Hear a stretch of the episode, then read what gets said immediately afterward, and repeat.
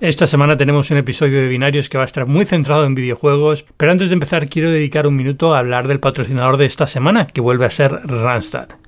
Ahora más que nunca las empresas se enfrentan a un gran reto cuando necesitan incorporar profesionales en sus equipos o proyectos que encajen a la perfección. Si estás buscando directivos o perfiles altamente cualificados para tu empresa y no sabes por dónde empezar, Randstad Professionals, la consultora de selección del grupo Randstad, te ayuda a seleccionarlos ya sea de forma indefinida o temporal a través de Interim Professionals. Hablamos de un equipo especializado por sectores y puestos, junto a una metodología propia de selección. Randstad Professionals te presenta la nueva generación de candidatos imparables que tu empresa necesita. Encuéntralos en randstad.es barra imparables. De nuevo, randstad.es barra imparables.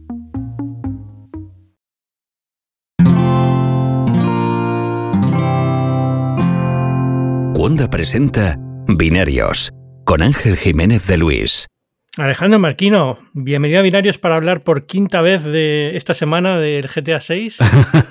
quinta vez o sexta vez ya. No, que menuda semana, ¿eh? Con lo de GTA, ¿eh? Sí, sí, no, además es, probablemente eh, desde una de las filtraciones más grandes o más que filtración, uno de los hechos ¿no? Eh, más importantes en, en, lo que llevamos de la historia de los videojuegos, creo que no se había vivido algo así a este nivel tan grande, tan grande nunca. Al menos yo que recuerde. Estaba pensando, yo es que era muy joven, pero yo como soy ya viejo, cuando llegas a cierta edad lo único que te queda en la vida es, poder decir, no, yo recuerdo una vez.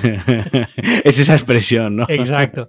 Yo creo que lo, que sería parecido, digamos, yo creo que sería lo del Half-Life 2, que se, se, filtró, también se salió toda la, la copia de Half-Life 2 un poquito antes de, de, de que fuera a lanzarse el juego, ¿no? Y yo creo que mm, sí, de ese estilo si lo extrapolamos, claro, obviamente que saliese una, una, copia, una build prácticamente final a día de hoy sería ya un, una hecatombe, ¿no? Ya sería un, un hecho súper importante. Claro, comparativamente a día de hoy la información va muchísimo más rápido.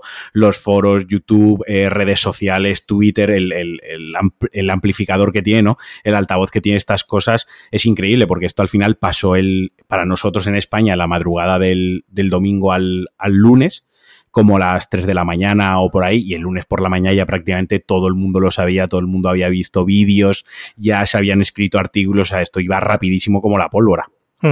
Sí, yo creo que eso fue la diferencia. Cuando pasó lo del Half-Life 2, en aquella época, hombre, ya estaba Internet de muchos hogares y tal, pero no era... No, no, tenía la misma facilidad de propagarse el contenido, ¿no? Entonces al final era bueno. Yo creo que, que no hubo por ejemplo, el vídeo todavía era como muy difícil tener vídeos y descargarte vídeos de internet porque eran muy pesados, ¿no? Y la calidad era muy mala.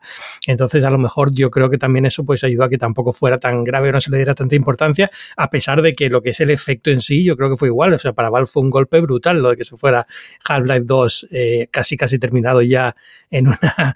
En una a, mí, a mí me por completo el juego, ¿eh? Porque yo recuerdo haber descargado la copia, jugarlo y tal.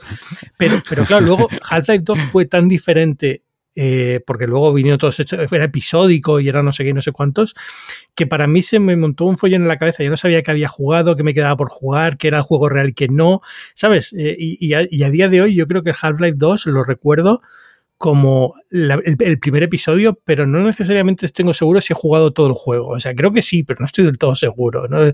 Porque luego salieron como dos o tres episodios y faltaba uno, no sé, no recuerdo cómo era la situación, pero, pero la sensación que tengo es esa, que nunca he disfrutado de la experiencia tal y como debería haberla disfrutado si se hubiera salido todo bien. En, en, en, parte también porque tú decidiste bajártelo, quiero decir, eh, ahí hay un poco de un poco de haber aguantado las ganas, ¿no? A, ver, habría que ver, habría que ver si el GTA 6, claro. ¿Qué, tenía yo? 17, 18 años.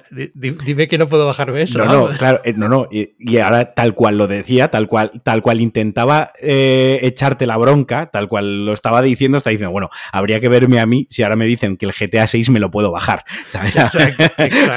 habría que ver, tal cual te lo estaba diciendo estaba rebobinando sobre, sobre mis palabras, porque es lo que, es lo que comentas, aquello era una build final, no los vídeos y tampoco estaba Internet democratizado, ni los videojuegos tenían el alcance y la fanbase, ¿no? Toda, toda la base de usuarios que, tiene a día de hoy. Eh, GTA eh, siempre lo digo cuando hablo de GTA, ¿no? GTA lo conoce hasta mi padre, ¿no? Le digo a mi padre Grande Fauto y aunque sea de, de mala prensa, sabe exactamente lo que es, ¿no? Y que se filtre es que han sido 90, 90 vídeos por redondear la cifra, ¿no? Y por darle, digamos, una cifra para que se entienda la, la magnitud, pero también estaba el código fuente del, del GTA V, también había assets, había una build de prueba de GTA 6, o sea, la magnitud es muy grande. Sí, vamos a ver en qué queda esto, ¿no? El, el que ha robado esto dice que tiene los vídeos, que tiene el código fuente de GTA V y que tiene el código fuente del GTA 6 o parte del código GTA 6 y una build casi final de GTA 6 y muchos assets y no sé qué. De lo único que ha publicado por ahora son los vídeos. El resto no se sabe nada más allá de lo que él ha dicho que tiene, ¿no? Claro, que, que, que, esto es como un poco también hay que cogerlo con pinzas, ¿no? Porque un hacker al final, entre comillas, no deja de ser un ladrón y te tienes que creer la palabra de, de, de un ladrón, ¿no? Eh, hasta qué punto está ejerciendo presión, porque hay por ahí, se dice, se habla, que hay conversaciones de que ha pedido 10 millones de dólares a Rockstar para no seguir filtrando información. El, FBI ya se ha metido de por medio a investigar porque al parecer también, y todo esto hay que decirlo siempre desde el al parecer o por lo visto o por lo que sabemos, porque obviamente es un grupo de hackers tras eh, nicks y anonimato de la Deep Web, etc, etc. Entonces es muy difícil a ciencia exacta saber quién ha sido o qué ha sido, ¿no? Entonces, al parecer, pues es el mismo grupo o el mismo hacker que la semana pasada también eh, hackeó a Uber robando un montón de, de información. Bueno, sí, eh, eso, eso, ha dicho él también. Pero eso ha dicho él, claro. Prueba de esto en ninguna. Vamos, eso, eso, es a, eso es a lo que iba. O sea, es todo como, todo hay que cogerlo un poco con pinzas, ¿no? Porque es la palabra de, de un hacker, ¿no? Hasta qué punto te lo, te lo puedes creer o hasta qué punto es parte de su juego, de que tiene parte de la información y está aprovechando eh, para decir que, que, tiene más. Pero vaya, lo cierto es que sí que se han filtrado los 90 vídeos, esos sí que están. Creo que todos hemos visto, aunque no hayamos querido, hemos visto algún, algún vídeo y a mí eh, la, la, la, síntesis o la conclusión que yo he sacado de todo esto es, me ha dado pena, tío. O sea, eh, más allá de ver algo de GTA 6 y de confirmar lo que todos sabíamos, creo que todos los, todos los aficionados a los videojuegos eh, coincidiremos en que cuando se anuncia, Rockstar anuncia algo de GTA, se vive con muchísima ilusión, ¿no? Rockstar es una compañía que te cambia la cabecera de su cuenta de Twitter y están tres días los medios internacionales escribiendo por qué han elegido el rojo en lugar del verde, o la tipografía quiero decir, es, es, parte del encanto que tiene Rockstar, ¿no? Es parte de, de, la gracia y de lo bonito de los videojuegos, que te pongan un tweet con una fecha y sepas que ese día va a haber un, un tráiler sin que ellos necesiten decirte que, va a haber un tráiler. Y eso es un trabajo que Rockstar, una, un prestigio que se ha labrado y se ha ganado a lo largo de, de los años. Y esto, pues es un poco no, no, no, no, ensuciarlo, porque al final ellos no tienen culpa de nada, faltaría, faltaría más, pero como que nos mata un poquitín esa pequeña ilusión, esa, esa pequeña magia, ¿no? Sí, a ver, y más allá, yo creo que a lo mejor lo interesante sería dar un poco de contexto aquí, porque claro, a lo mejor muchos de mis oyentes, pues, a ti en tu programa de, de, videojuegos te escucha gente que le gusta los videojuegos, en Cliffhanger te escuchan degenerados y gente sin estudios, pero, pero este, en este programa tenemos una audiencia elevada y con, y con cultura y a lo mejor les viene bien saber qué es GTA y por qué, por qué tanto revuelo con esto y por qué, por qué es importante. Es decir, por qué GTA ¿Por, ¿Por, qué que se filtre este juego es más importante a lo mejor que si se hubiera filtrado otro o hubiera afectado a otro desarrollo? ¿no? A ver, el, al final creo que, que, lo que tú dices, ¿no? Por llevarlo al terreno de, de, de, la, de los números brutos, es que GTA V, GTA V sigue siendo el juego de los tres juegos más vendidos todos los meses, todos los años, en todos los países. Da un poquito de vergüenza ya a estas alturas, pero vale. Sí, sí, pero, pero, no, pero pone en contexto muy bien, ¿no? Pone sí. en perspectiva por qué esto es tan importante dentro de la industria de los videojuegos. Y ya te digo, y más allá de la industria de los videojuegos, dentro del entretenimiento y, de, y del sector IT, del sector tecnológico, ¿no? Porque al final las compañías de videojuegos pertenecen a ese sector, simplemente que sus productos van enfocados al entretenimiento. Esto es muy grande. Sí, GTA V, por, por, los que estén haciendo cuenta, salió en 2013, ¿no? 2013, sí, sí. sí, O sea, ya casi va a hacer 10 años de juego y sigue siendo entre los más vendidos. Claro, es, es una ida de olla. O sea, es que no tiene. No, no, atiende a ninguna explicación racional, ¿no? O sea, te puede venir aquí un economista o te puede venir aquí un sociólogo o te puede venir quien quiera hacer aquí demografías y estudios de mercado que nadie te va a explicar por qué GTA V sigue estando en el top 3 todos los años, ¿no? Porque no existe. O sea, es que al final creo que se sustenta en que yo tengo una copia de PlayStation 3, tengo una copia de Play 4, una de PC y una de PlayStation 5. Me falta comprarlo en, Xbox, ¿no? O sea, se sustenta en que lo hemos comprado varias veces el juego porque es tan bueno que lo merece, pero, pero sí. Eh, voy, a, decir, voy a confesar que no lo he terminado nunca. ¿No? no, o sea, yo, GTA, yo empecé a jugar, eh, otra vez voy a poner aquí la, el, abuelo cebolleta. Eh, niños, reuniros, voy a contaros una historia. Yo GTA, GTA lo empecé a jugar en vista cenital cuando era el 2 o el 3, creo que el 2 era el que tenía. El 2 era el 3, el 3 ya pasó a 3D, ¿no? y, ese fue el primero que yo jugué, no el primero, sino el GTA 2 en, en PC, creo que fue. Y, y, desde entonces he jugado más o menos a todos, pero nunca... A mí con, GTA me pasa una cosa, es que la historia no me atrae. Es decir, a mí no me gusta que me cuente la historia de cómo yo, un ladrón de 3 al cuarto, he llegado a ser el jefe del crimen de Miami o de Vice City o como quieran llamarlo. Lo que me gusta es que sea un sandbox y pueda hacer el cabra. ¿No? Entonces, una vez llego a un nivel en el que he desbloqueado las cosas, porque ya ahora en, los primeros no pasaba, que se podía hacer cualquier cosa desde el principio, pero ahora ya hay como más desbloqueo a lo largo del juego, ¿no? Y al principio eres como más minundi y no puedes hacer muchas cosas que luego ya vas descubriendo que sí puedes hacer, ¿no? Y, y, entonces una vez ya desbloqueas las cosas más locas, ya para mí el juego se ha acabado y lo divertido es ya hacer el cabra y ya está, ¿no? Y entonces no, no sigo mucho la historia. Y luego el 5 me tiró un poco para atrás esto del salto constante entre personajes, que me temo que el 6, por lo que parece y lo que se ha filtrado, va por ahí también, ¿no?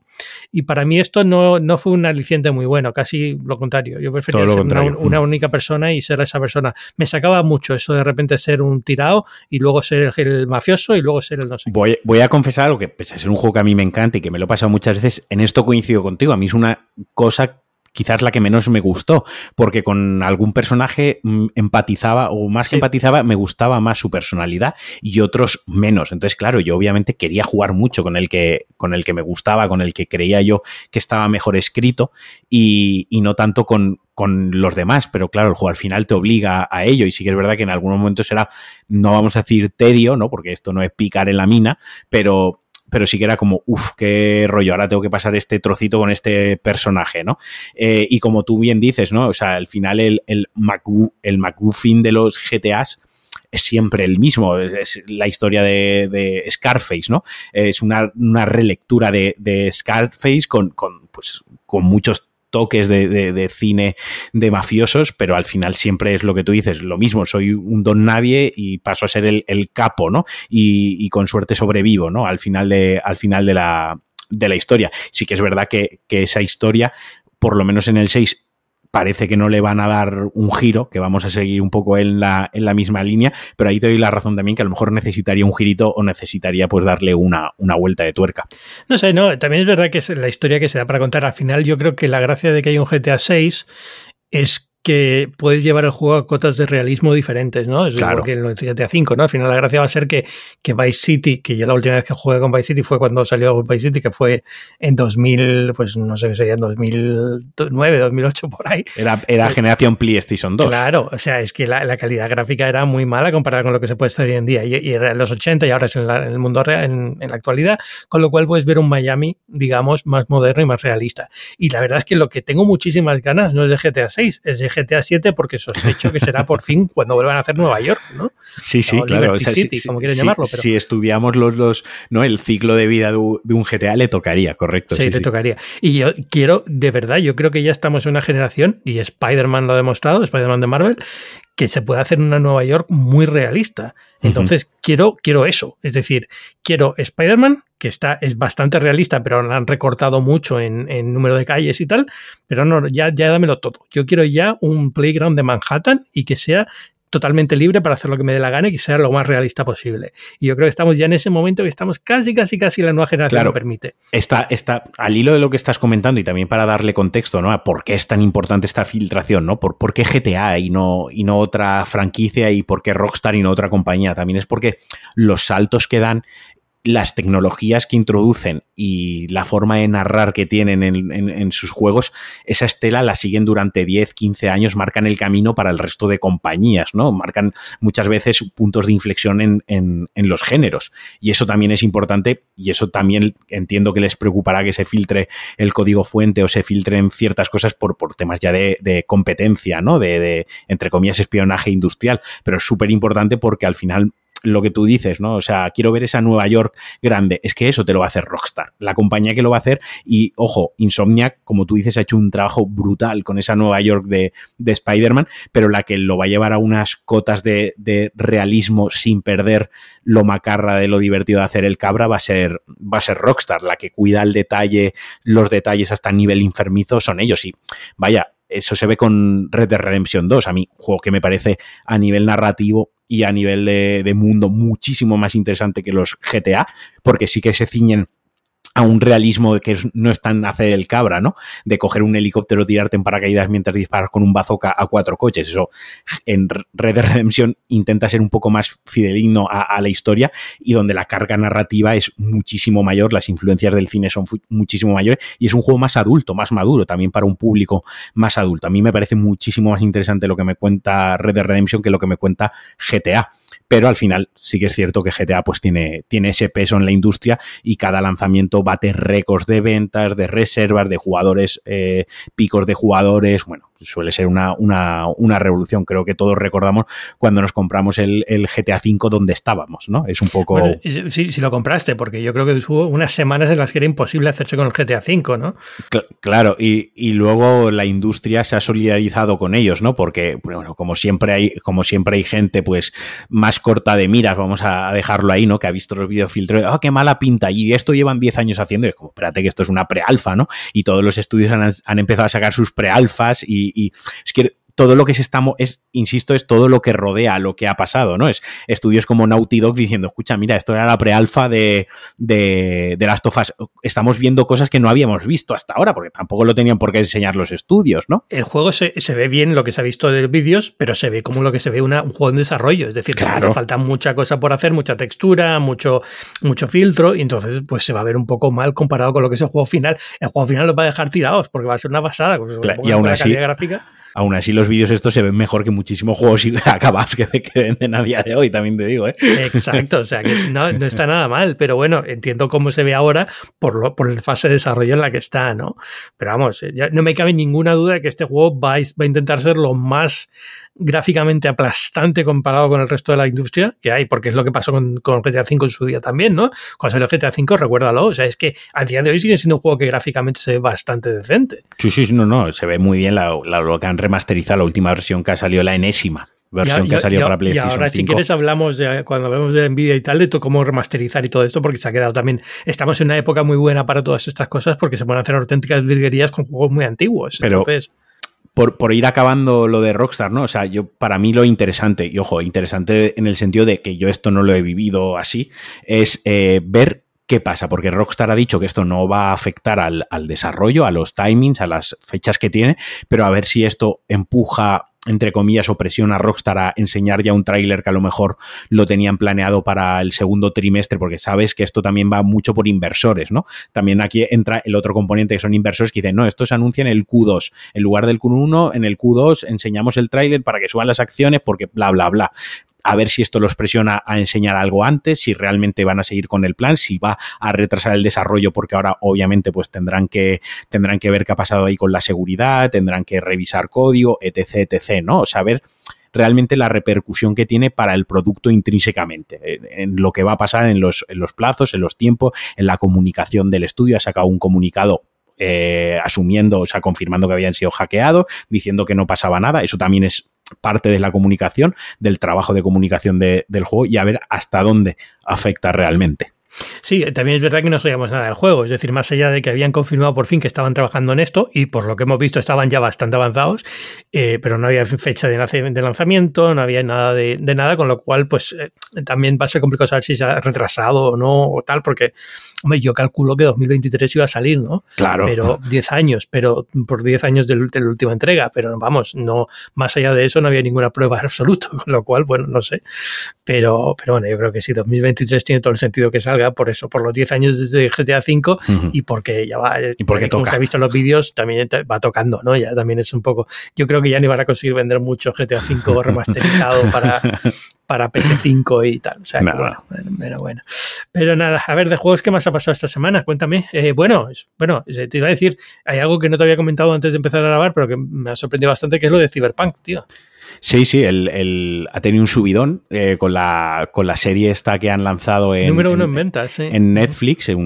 creo que esto también es súper interesante a nivel marketing, ¿no? O sea, de las muchas maneras que hay de vender un, juego y de las muchas maneras que hay de rescatar un juego que obviamente el, lanzamiento les hizo muchísimo daño a la compañía, tanto a nivel interno, eh, escapó mucho talento de la compañía como a nivel de, eh, la salud financiera de la compañía les afectó mucho y luego sobre todo, y algo que es es imprescindible en el mundo de los videojuegos, algo con lo que contaba hace de Project Rec, que es el prestigio, ¿no? Que es precisamente Rockstar tiene ese prestigio de que GTA es GTA, da igual lo que se filtre, da igual lo que veamos, es GTA, ¿no?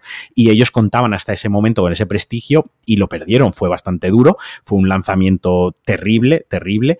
Eh, han estado dos años trabajando en el juego y este anime lo han lanzado creo que en un momento, en un timing también muy bueno y ha hecho que el juego, vaya, mm, ha batido récord de ventas, ha vendido creo que más esta semana que incluso cuando salió el juego a la venta, pico de jugadores mm, en Steam, el juego más jugado, o sea, está siendo como una auténtica locura y confieso que dentro de esa vorágine yo me he visto arrastrado, quiero decir, o sea, yo he sido el primero que he dicho, venga, voy a jugarlo ahora, voy a ponerme en serio, llevo una semana enganchadísimo al, al juego, me está encantando. Me está ¿Pero encantando. ¿no, lo habéis jugado hasta ahora? Sí, no, yo lo compré el día de salida, además me, quedé por la noche cuando lo activaron a las 12, lo empecé a jugar y yo, lo, yo sufrí bugs en PC, sufrí mala optimización, sufrí falta de contenido y yo fui de los que dije, mira, yo voy a dejar esto aparcado esto lo van a arreglar, lógicamente esta gente va a arreglar el juego. Yo confiaba que el juego lo iban a arreglar y más viendo No Man's Sky, si pudieron arreglar eso, ¿cómo no iban a poder arreglar? Esa es la mayor historia de redención de la, industria de los videojuegos. Es una cosa, es que con cada versión que sacan nueva es como, Dios Es un juego nuevo. es, una maravilla. Claro. Y yo, yo caí en eso y cuando ya sacaron el parche de, nueva generación, eh, compramos el juego físicamente, eh, lo empezó a jugar Sandra, mi pareja, eh, le metió mucha caña en consola y yo lo veía, ¿no? Y dije, hostia, pues se ve bastante bien. Y ya esta semana con lo del anime, que me lo empecé a ver, que la verdad que te vende te, hay que, hay que decirlo, vende muy bien el juego. Ahí es una maniobra, hay una maniobra de marketing buenísima. El juego está muy bien. A día de hoy está muy bien. Yo ahora llevaré en esta run, llevaré unas 23 horas. He tenido cero bugs. El juego está bien optimizado para ser un benchmark, porque el juego es un benchmark, es el pico tecnológico. Actualmente ni con una 3090 lo mueves fluido en 4K con el ray tracing y a 60 frames. Aún así es casi imposible moverlo así. Eh, pero está muy bien optimizado ya. Con, un equipo de gama media se puede, se puede disfrutar muy bien. Y lo que te digo, la historia me, está molando. Le han metido ciertas cosas que necesitaba un juego de RPG de este, de este corte, ¿no? Y muy guay, tío, muy, muy contento. No fíjate, no he seguido que han cambiado. Yo lo jugué cuando salió, o las pocas semanas de que saliera. Me gustó bastante a pesar de los bugs y de todo esto. La verdad que fue, fue incómodo jugarlo en algunas ocasiones. También lo jugué en Stadia, que a lo mejor no es el mejor, la mejor forma. O sí, vete a saber. Sí, yo creo que sí. cómo estaba la cosa, exacto. Y, y, la verdad es que lo disfruté muchísimo. Mucho más de lo que pensaba que lo iba a disfrutar con todos los problemas que tenía. Pero, pero me dejó un poco la sensación de que como era, era muy guiado. Es decir, me dio mucha pena que fuera una historia tan claramente marcada y tan cerrada. Porque la gracia de un juego de rol es poder elegir también el personaje que evolucione hacia donde tú quieras y todo esto, y eso no lo tenía, ¿no? Eh, entonces, esa parte me, tiró un poquito para atrás. Más allá de que sí, que podías a lo mejor especializarte en, temas de, combate con armas, en temas de combate con armas de melee o en, lo que sea, pero no era siempre como la misma historia, el mismo tipo de personaje, la misma tal. Totalmente de acuerdo, porque al final su, bandera era que esto, esto viene, para quien no lo conozca, Cyberpunk, pues era un juego de, rol de, libro y dados, ¿no? De, de, toda la vida. Y obviamente los, los juegos de, rol de libro clásicos, la, principalmente la gracia era el roleplay, ¿no? Al final que tú te metías, te creíses tu personaje y había una libertad que casi lo marcaba por un lado, el límite eran las reglas y tu imaginación, ¿no? Entre las reglas y tu imaginación podías hacer lo que te diese la gana. Y lo que prometieron durante muchos, porque esto también tuvo un desarrollo de 12 años, que parecía que se cancelaba, cambio de equipo, se cambió de tecnología, bueno, y mil historias, y al final la banderiza que llevaban alta era eh, la libertad de elección, ¿no? El, mira, las misiones las vas a poder afrontar de maneras que ni te imaginas. Incluso con una conversación vas a poder acabar una misión que la podrías acabar matando a siete personas o vendiendo una información, ¿no? Jugaban Eso era lo que, lo que anuncian a bombo platillo. Y al final el juego se ha quedado pues en un shooter de ciencia ficción con elementos RPG, que puedes subir de nivel, tienes misiones secundarias, te puedes poner ropita, puedes cambiar de vehículo y sí, puedes hacer la misión con más sigilo o menos sigilo, puedes noquear o puedes matar y puede cambiar ligeramente, pero ni siquiera el origen del personaje cuando empiezas es determinante para las es determinante la primera hora de juego, pero luego cuando ya es 20 horas de juego no importa lo que elegiste al principio. Y, la primera hora de juego te deja en los tres casos en las tres opciones que tienes en el mismo sitio de, claro, te partida, exacto, exacto. Entonces, quiero decir, eh, si, lo, si te consigues abstraer de, las promesas no cumplidas, ¿no? Eh, y disfrutarlo, pues eso, como un, un, shooter de ciencia ficción con toques RPG, el juego es muy disfrutable. Y creo que eso, obviamente, la culpa es de, de no haber cumplido esas promesas, pero hay que hacer ese, requiere ese ejercicio, requiere ese esfuerzo por parte de los jugadores. Una vez hecho ese esfuerzo, una vez metido en ese mundo, pues a nivel tecnológico, de tecnología de gráficos y demás, el juego es apabullante, entra muy bien, la dirección de arte y a poco que te guste la ciencia ficción neofuturista, eh, está bastante guay. O sea, el juego también, pues, eso te invita, ¿no? Te lleva, te lleva de, te lleva de la mano. Sí, no, yo lo disfruté, ya digo, lo disfruté muchísimo a pesar de todos los follones. Lo que no sabía es si ahora había metido algo más de contenido. Mm, han, metido, metido más misiones secundarias, han metido más, han metido más armas, han metido la transfiguración. Pues eh, tú cuando lo jugaste, si querías llevar las mejores stats, tenías que ir vestido como un mamarracho o una mamarracha, depende del, personaje que te hicieses, ¿no? Ahora no, ahora vas vestido como un mamarracho, pero le puedes aplicar estilos para que parezcas una persona medianamente respetable, ¿no? Eh, puedes cambiar una, una cosa que no tiene sentido, es que no te pudiese cambiar el, pelo, ¿no? La estética, cuando, pues eso, el, San Andreas, hablando de GTA, ya te podías poner gordo o fuerte en el gimnasio, te podías ir a hacer peinados y tatuajes, y este juego no podías cambiar la apariencia de tu, de tu personaje, pues también lo han introducido, ¿no? Han ido introduciendo, pues puedes comprar otros pisos, eh, puedes tener una mascota, han ido más vehículos, o sea, pues han ido introduciendo estas pequeñas cositas que al final lo que hacen es enriquecer la experiencia y enriquecer ese mundo. Hmm. Sí, voy a, voy a de una segunda vuelta ahora. No he empezado a ver el anime tampoco, entonces a lo mejor si lo veo, me gusta mm, y me pone, venga, voy a jugar otra, otra partidita. Pero estoy liado ahora con el Monkey Island. O sea, ¿Qué, te está, ¿Qué te está pareciendo? Mm, a ver, o sea, muy bien. O sea, me está pareciendo muy bien. Pero, pero entiendo que me está pareciendo muy bien porque tengo cierto cariño por la saga, por el tipo de aventura gráfica que es y demás. Es facilito, es básicamente. ¿Lo estás jugando en fácil o en difícil? Empecé en fácil, lo quité, empecé a jugarlo en difícil y me parece que es no igual de fácil, pero bastante fácil. O sea, no, es, no es tampoco. Es, que por lo que, por lo que yo por lo que yo he visto, yo no yo he jugado tres horas. Estoy, digamos, en el primer tercio de, del juego. Eh, a lo mejor tú has jugado más que yo. No, no, por ahí más o menos. ¿eh? Eh, el nivel difícil me da la sensación que es el nivel fácil de los point and click de los 90. ¿Sabes? Creo, creo, ya te digo, es una, una vibra que me da, una sensación que tengo, porque eso tampoco se ha, se ha confirmado ni se ha desmentido. La, la realidad es que pone difícil, ¿no? Y si te ciñes a la palabra, pues difícil es un nivel más complejo. Pero me da esa sensación. Me recuerda un poco a Thimbleweed Park, eh, en cuanto a que tampoco fue un juego especialmente que fuera un reto, ¿vale? Fue como, pues bueno, ibas pasando, si a lo mejor te quedabas un poquito dándole vueltas a un puzzle, pero no era una cosa que dijeras, Dios mío, me he quedado parado una semana, como me pasaba con los Monkey Island de pequeño. Pero yo creo que también ha cambiado mucho la sociedad, la forma de ver los videojuegos y eso también puede haber influido bastante. Creo que con Return to Monkey Island, para quien no lo sepa, lo, para quien no sea tampoco los oyentes, que no sean eh, videojugadores hardcore o de old school, ¿no? Al final han pasado 30 años desde, desde que se lanzó la, segunda entrega, porque pese a que luego hubo dos juegos más de, de Monkey Island, canónicamente este es el final de la historia real. Es una cosa un poco extraña, ¿no? De Ron Gilbert que, ha hecho ahí un de derechos y de, sí, y luego pasó a Telltale y estas cosas raras. Correcto, luego Telltale hizo una de las suyas. Bueno, al final esto es, de hecho el juego, eh, esto no es spoiler, vaya, el juego empieza literalmente con las frases con las que acaba la segunda entrega. O sea, es una, una secuela totalmente directa y cuando totalmente directa, ¿no? Entonces, claro, han pasado 30 años. En 30 años ha cambiado, han cambiado la tecnología, han cambiado los juegos, pero también hemos cambiado los jugadores, tanto los que hemos crecido como los que ahora son jugadores jóvenes, ¿no? Como yo cuando jugué Monkey Island por primera vez, yo tenía 13 años, ¿no? Los jugadores de 13 años a día de hoy quieren Fortnite y quieren ese tipo de experiencias, ¿no? Más, más inmediatas. Eh, claro, nosotros en aquella época no teníamos otra cosa que jugar. La tecnología limitaba mucho nuestras experiencias, tanto la tecnología para desarrollar videojuegos como la tecnología que teníamos en casa para jugarlo. Entonces jugábamos mucho point and click, pues porque en esa época la tecnología favorecía que hubiese mucho point and click y teníamos esa esa paciencia, ¿no? Para jugarlos. A día de hoy, lo que tú dices, todos hemos, hemos cambiado y no tenemos esa paciencia. No la, tenemos. Y, yo creo que también a Monkey Island le ha pasado una cosa, es que la primera vez te rompía la cabeza, es decir, rompía los esquemas porque era, era un point and click, pero la lógica se iba por la borda. Es decir, al final había cosas muy locas, ¿no? Y juntar un pollo de goma con no sé qué.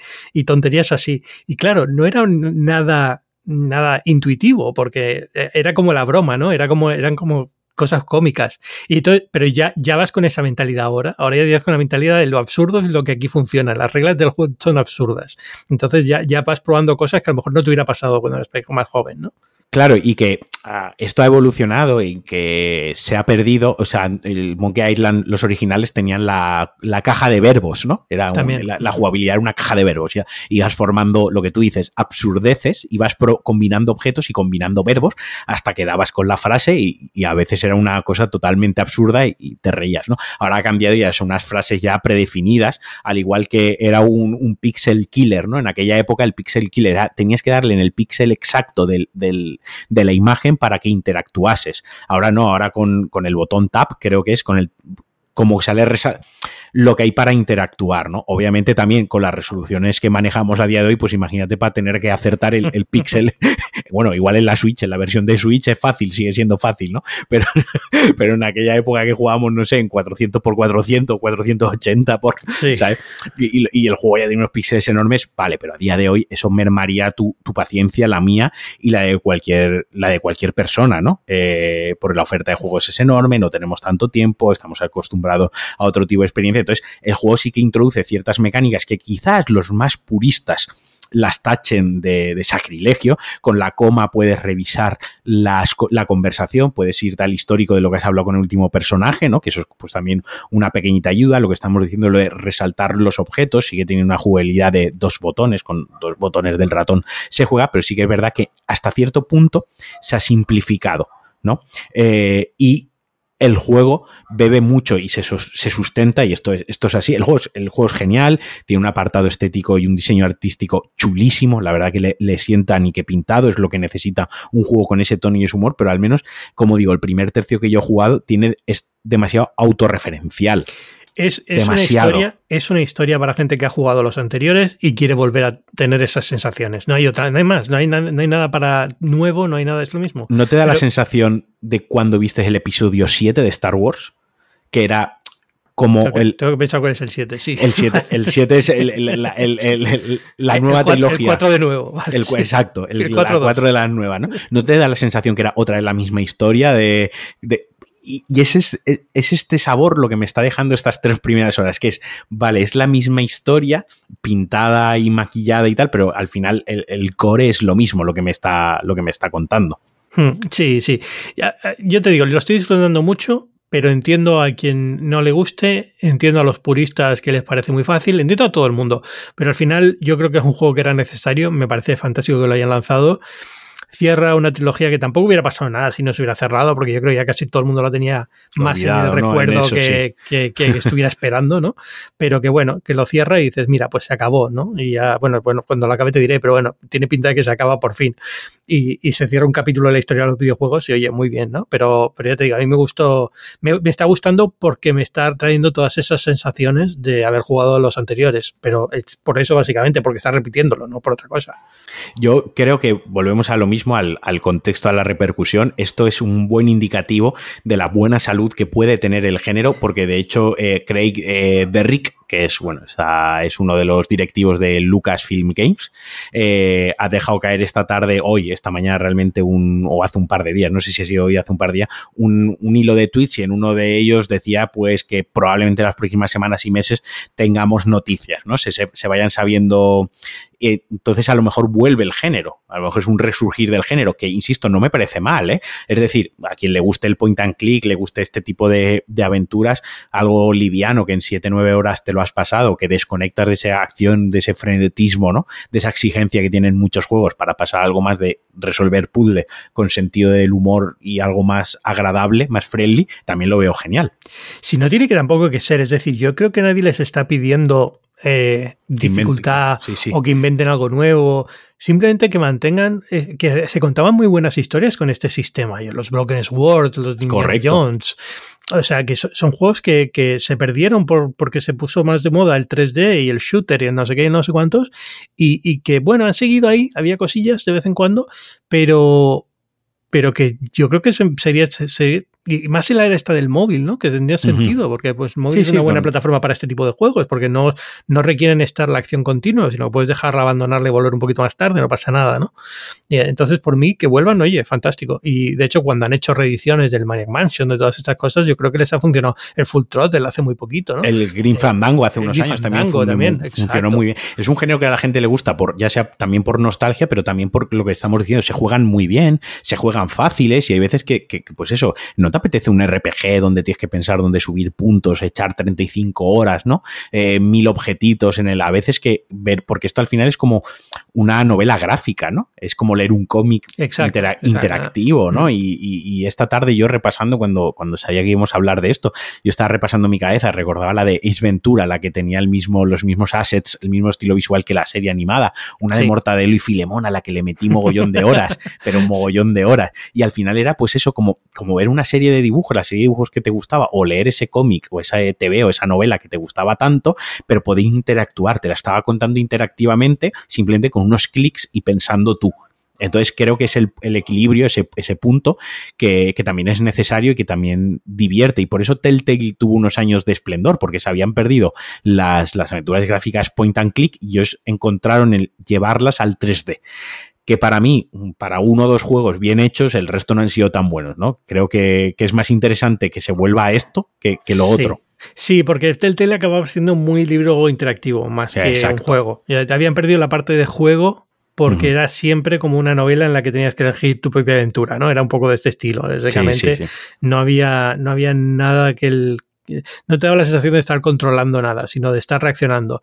Me recuerda un poco cuál ha sido el que ha salido hace poco de esto, el Dusk. Em, ah, sí, el francés este que son como diapositivas. Ese, ese. Visualmente muy bonito, muy interesante, pero al final estás jugando una novela, que estás leyendo una novela y jugando a cuando tocar un botón. Exacto, Dash Falls, exacto. Eh, entonces, bueno, eh, pues un ejercicio narrativo más que un juego, básicamente. O sea, es, una, es como un cómic que, que, tiene momentos en los que tocas el botón y ya está. Pero, pero bueno, ya te digo, Monkey Island me está gustando bastante. Prácticamente lo único que estoy jugando ahora junto a No Man's Sky, que decía antes, que me está dando, es que es, que es, un vicio para mí ese juego, tío. Es, como Minecraft. Eh, empiezo a jugar y ya entonces me entro en un, en un bucle y ya no puedo salir de ahí. Y, empecé a jugarlo porque cuando anunciaron que iba a salir para Mac y para iOS, digo, venga, voy a jugarlo de nuevo, que hace tiempo que no juego y ahora estoy completamente enviciado, pues haciéndome la base no sé dónde, no sé cuánto y no sé qué. Además son esos juegos que no importa empezarlos siete veces. No, no, pero bueno, hay dos cosas y es que eh, son juegos que también luego, cuando has pasado un fin de semana jugando, miras recetas y dices, menuda pérdida de tiempo. Eh, no me ha contado ninguna historia porque es un sandbox puro y duro. No hay nada más allá de que me he entretenido, pero no deja de ser una pérdida de tiempo porque no he hecho nada productivo. Ni siquiera, ni siquiera me ha contado una historia que diga narrativamente la he aprovechado, me ha hecho crecer como persona, ni nada. perdona, pero creo que eso es un problema que tenemos actualmente toda la gente que jugamos a videojuegos y te diría casi que toda la gente que consumimos entretenimiento en cualquiera de sus vertientes. El, el esperar, el esperar que el videojuego o la serie o la película que vemos nos nutra de alguna manera. Y no tiene por qué ser así. O sea, el videojuego puede ser entretenimiento puro y duro, que si has pasado un fin de semana evadiéndote del estrés semanal de tu trabajo, eh, metido en tu mundito de las estrellas, haciéndote una, una base y ya está, oye, bienvenido sea, ¿no? No, sí, es bienvenido. Lo único que pasa es que te da la sensación de que, de que a lo mejor puedes haber estado haciendo algo diferente o jugando algo a otra cosa. nuevo, ¿no? O sea, algo nuevo, no sé. A mí eh, me, pasó que probé esta semana la, beta del Modern Warfare 2, ¿no? Eh, y, no la quería probar, tenía un poco de miedo de, de jugarla porque me daba miedo caer en esa droga otra vez, ¿no? Y la probé con un poco de... Y bueno, al final acabé enganchadísimo a, la beta, acabé con la beta diciendo, a ver si viene el fin de semana que viene, que vuelvo a ver beta abierta y a ver si sacan ya el juego que me lo quiero comprar, ¿no? Y yo pensaba que mi, yo del pasado se había, se había quedado en 2009, que es cuando se lanzó el juego, ¿no? El, el marquino universitario que por las noches jugaba y podía dormir poco y dedicarle tiempo a los juegos y ahora ya pues el marquino adulto pues juega dos horitas una tarde y dice, uy, ¿cuánto he jugado hoy? Y elige muy bien los juegos y ha sido como, todo al retrete, me voy a comprar esto y me voy a poner otra vez en, en, modo, en modo totalmente, totalmente, ¿sabes? Totalmente. Además empecé a jugar y empecé poco a poco, me, noté como si me iba calentando la boca, ¿no? Como, como iba soltando improperios cada vez. Revertiendo tu forma animal y salvaje. Exacto, cada vez vertiendo improperios más grandes contra la televisión, ¿no? Porque no iba a recibir ningún feedback y cuando acabé de jugar dije, joder, si quieres esto me sigue gustando, ¿no? pues esa es la sensación que me deja de estos juegos. Entonces, bueno, no he jugado nada más, pero en fin.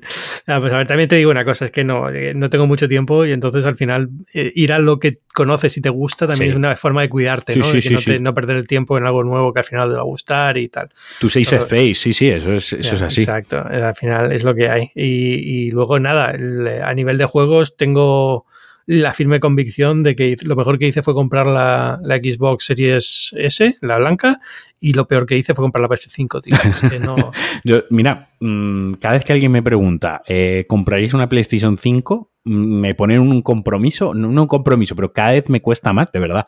Cada día me cuesta más decirle a alguien que sí cada vez me, cuesta más justificar la compra de esa consola, más allá del ser eh, un, fan o un fanático de la tecnología, de los gadgets, de, la, de, querer tener lo último, ¿no? O sea, más una vez pasas la fase esa de, no, es que a mí me encanta tener el último videojuego, la última, y me hace ilusión estrenar consola, que eso es un sentimiento totalmente irracional, injustificable y, subjetivo, del, contra el que no hay argumento, si te apetece, te apetece, ¿no?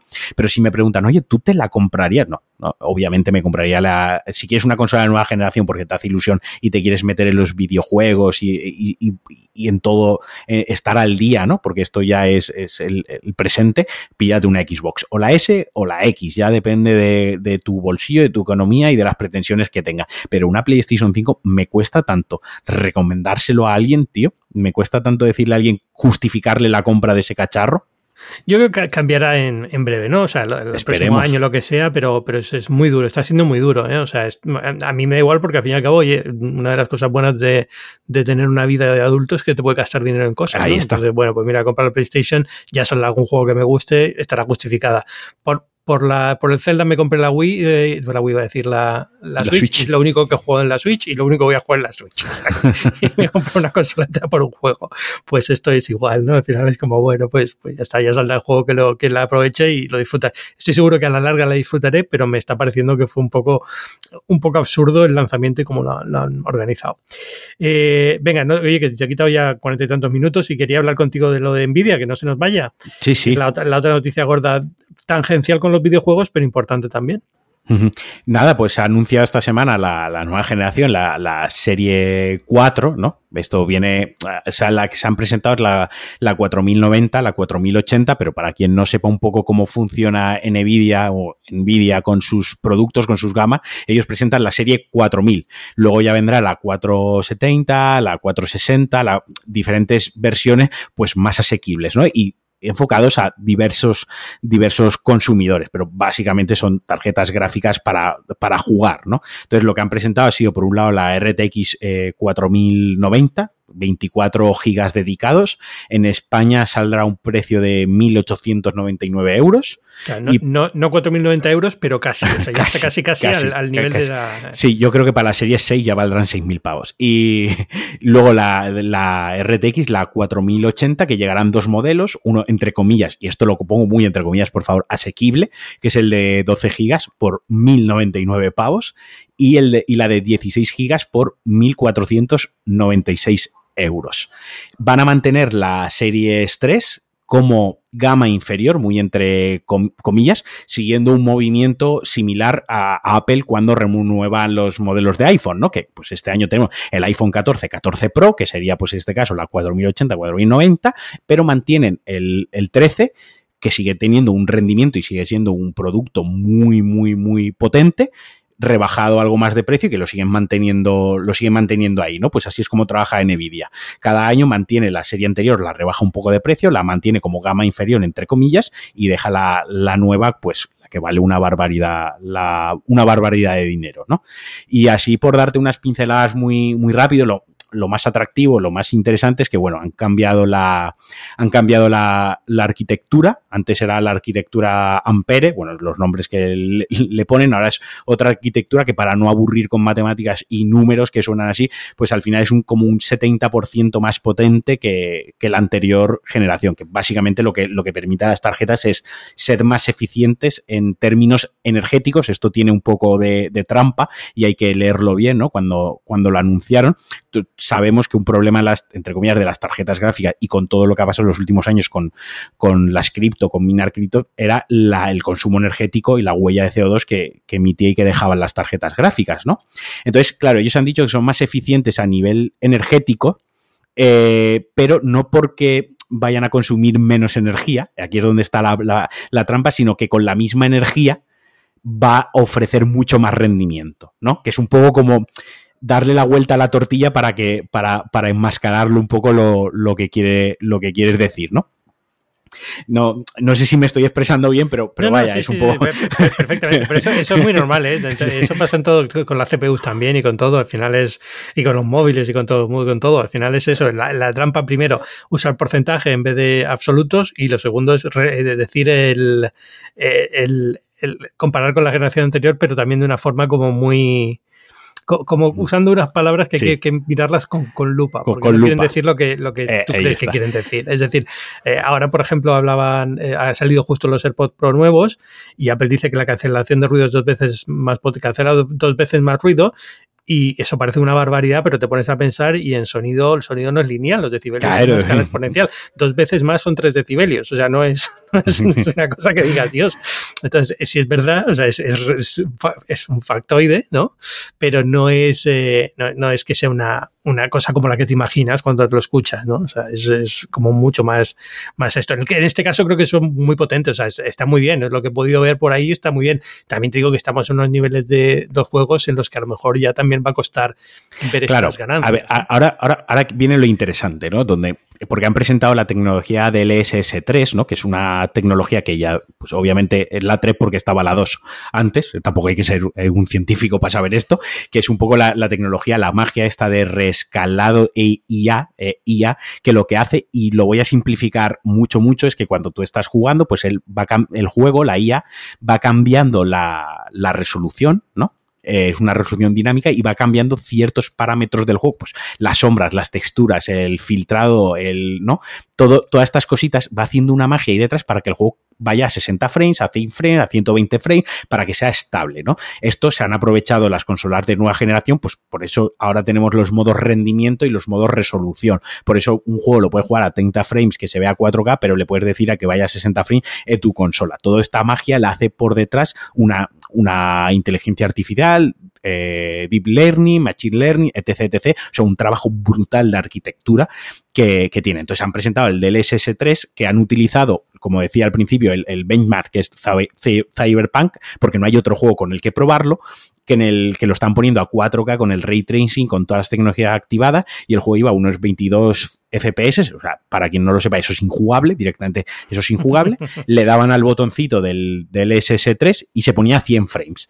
O sea, una burrada. Y luego también ayuda mucho con los eh, juegos que están limitados por la CPU, ¿no? Hay juegos que tienen una limitación de CPU, como por ejemplo utilizaron como demo el Microsoft Flying Simulator, que pasaba de 60 frames a 135 frames.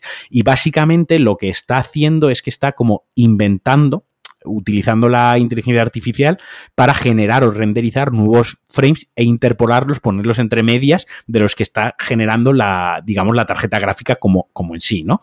Entonces, esto falta ver si luego, pues eso hará que surjan artefactos, sombras, ghosting o similares. Bueno, pero vaya, es magia teniendo cómo funciona la experiencia del 2, que ya funciona de maravilla, el 3 funciona de maravilla también y está genial. O sea, esto, esto me parece fantástico. Pero quiero decir, al final, eh, en lo que es hubo una época en la que los saltos en tarjetas gráficas venían acompañados de saltos en lo que veías en la pantalla, ¿no? Decías que gráficamente eso es una barbaridad comparado con la generación anterior. Y ahora cuesta más, o sea, estamos ya en un nivel de realismo, de gráficos, de, iluminación con desde que llegó ray tracing y tal, en el que los saltos ya no vienen acompañados de una, de una, de ese factor de wow, este tío ahora parece que está hecho de verdad. Totalmente, totalmente de acuerdo, pero yo creo, Ángel, que la magia, o sea, creo que la amiga y lo interesante de esto es la tecnología que hay detrás y cuando esta tecnología no sea una tecnología de 1.800 euros en tu tarjeta gráfica para dos juegos que lo van a aprovechar, sino que empiecen con los partners, ¿no? Cuando empiecen a desarrollar juegos utilizando esta tecnología. Ahí es donde está la magia de esto. O sea, cuando presentan estas cosas, nos podemos quedar en, wow, una tarjeta gráfica de 2.000 euros, ¿no? Una tarjeta gráfica de 1.500 euros y mira, va a 120 frames el juego. Eso es lo fácil, esa es la capa, la capa superflua, la exterior. Luego está la lectura interesante, la que a mí me gusta, igual que lo que han presentado del RTX Remix, eh, que ahora hablamos de ello también, es cuando esto lo empiecen a licenciar, cuando empiecen a trabajar con estudios, empiecen a trabajar con compañías de hardware, cuando, porque al igual que el, cuando enseñaron el ray tracing, la primera vez era una demo que era alucinante y ahora ya pues casi todos los juegos en PlayStation 5 y en Xbox te incluyen ray tracing de una mejor o peor, ¿no?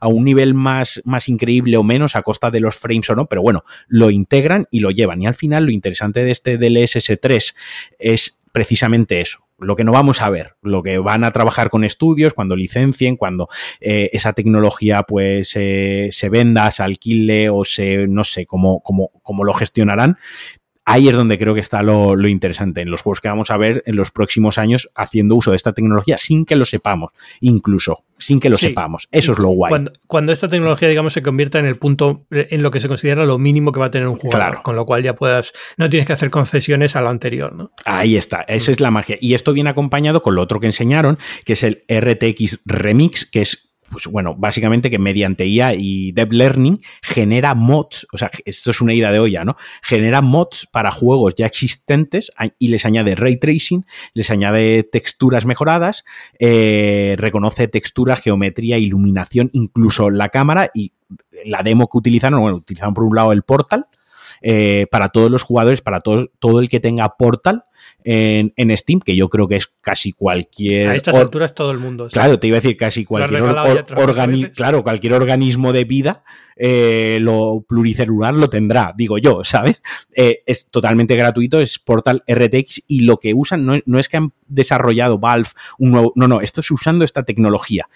y lo que hace es que remasteriza el juego eh, al instante, ¿no? O sea, es una ida de olla porque realmente cuando enseñaron las comparativas es que parecían juegos nuevos. Y claro, esto lo van a llevar ahora, volvemos a lo mismo, de, inicio una serie de de X juegos antiguos, pero volvemos a lo mismo. ¿Qué pasa cuando esto ya se democratice a todas las compañías, a todos los jugadores y tú te puedas poner mm, y meter un triple? Esto me lo invento, pero para exagerarlo, Red Dead Redemption 1 de PlayStation 3 te lo pongas y lo veas rollo casi como el Red Dead Redemption 2, ¿sabes? Es que van a dejar a los pobres de Naughty Dog sin trabajo, tío. Lo único que han hecho en los últimos 10 años es remasterizaciones. Es que yo me veo, yo me veo a la gente de Blue Point, que son los que hacen las remasterizaciones del Demon Souls, del Shadow of the Colossus, es un estudio que tiene Sony solo para hacer remasterizaciones. Yo los veo ayer actualizando todos el LinkedIn, en plan, pues vamos a reinventarnos, vamos a ver dónde.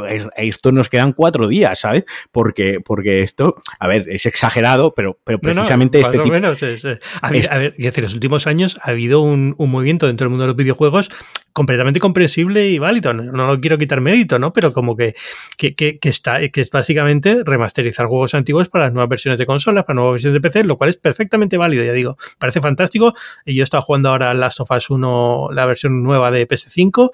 Es fantástico. O sea, se ve muy bien. Es el mismo juego de siempre, pero bueno, se ve mucho mejor, ¿no? Pero, pero claro, cuando todo esto se va a automatizar, pues evidentemente Bien, bien, porque, hombre, esta gente se pondrá a hacer juegos nuevos, entonces, imagino. O, claro, yo lo que, ahora fuera de la broma, ¿no? Al final lo que decíamos de democratizar y que, y que se licencie esta tecnología, pues a lo mejor ya Bluepoint, que es un estudio especializado en remasters, y con esta tecnología siguen haciendo remasters, pero los hacen o más rápido o mejores, ¿no? O añadiendo nuevas features, nuevas funcionalidades a esos remasters, porque ya existe esta tecnología que a lo mejor les quita una gran carga de trabajo y se pueden centrar en hacer otras cosas. O simplemente Sony se carga la mitad de la plantilla y ahorra coste, porque viendo sus políticas, su política en los dos últimos años, me parece que es más la tiranía y el yugo, ¿no? que, que el for the players, ¿no? Que ya se ha convertido en un meme. Pero sí, al final, esto cuando, cuando anuncian estas cosas, yo a mí me gusta verlo, no, no porque vaya a cambiar de gráfica, porque al final, esto si, si, somos, si somos pragmáticos, esto lo aprovechan dos juegos a día de hoy. O sea, gastarte 2.000 euros a día de hoy en una, una tarjeta gráfica de PC, cuando además la industria de los videojuegos eh, cada vez se está moviendo a optimizar juegos, desarrollar juegos para consola y portearlos a PC. Ya no cuidan, ya no cuidan en la mayoría de los casos los ports a PC porque saben que los jugadores cada vez tienen ordenadores más potentes. También se ha democratizado el tener un ordenador gaming de gama alta, ¿no? Entonces, como saben que tenemos equipos potentes, ¿para qué van a hacer ese trabajo? Y se centran en las versiones de consola.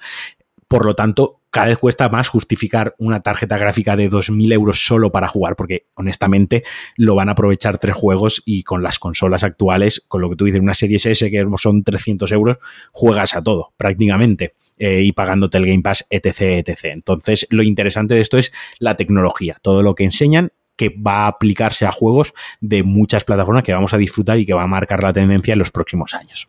Yo, mira, todo esto de RTX, eh, al final me quedo con que mm, va a permitirnos volver a recuperar juegos que a lo mejor estaban olvidadísimos y, se van a ver muy bien y eh, vamos a poder volver a jugarlos con una calidad muy buena y a lo mejor son juegos que los estudios ya no existen o no quieren tocarlos o lo que sea, ¿no? Con lo cual, mira, oye, mira, todo esto siempre es, es bueno. Alejandro Marquino, eh, muchas gracias. No quiero quitarte más. Estamos ya al borde de la hora. Muchísimas gracias por venir a hablar de videojuegos.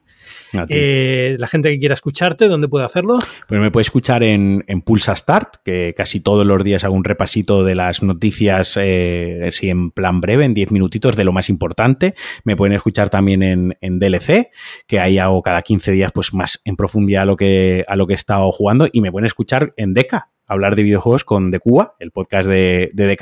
Y ya lo tengo que decir, quien quiera escuchar mamarrachadas, pues en, en Cliffhanger, que de momento no nos has cerrado el, chiringuito. No, esta semana habéis publicado dos veces, de hecho, además. sí, sí, sí. Porque no sabéis usar la plataforma y habéis eh, Mira, iba a escribir al técnico de, de Cuonda decirle, amigo, que le he dado solo una vez y esto me lo ha publicado dos veces. Pero hemos decidido seguir en nuestra línea y dejar que la que, que, cree, que el el mito crezca, ¿no? Que la leyenda crezca y la gente se crea que sí o yo que le he dado dos veces porque no me entero. bueno, pues ahí todo el mundo ya sabe. Cliffhanger, Pulse Start, DLC, DK. Pues muchísimas gracias. Ahí que vayan y que te escuchen. Y ya sabéis que yo soy Ángel Jiménez de Luis. Eso es Binario, es un podcast de tecnología en el que cada semana hablamos con invitados sobre los temas de actualidad. Esta semana centrada en el videojuego y en las tarjetas de Nvidia. Pero bueno, otras semanas en Apple, en Google, en lo que toque.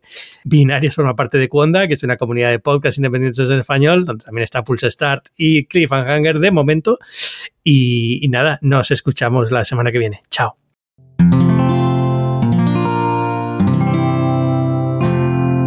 Puedes escuchar más capítulos de este podcast y de todos los que pertenecen a la comunidad Cuonda en cuonda.com.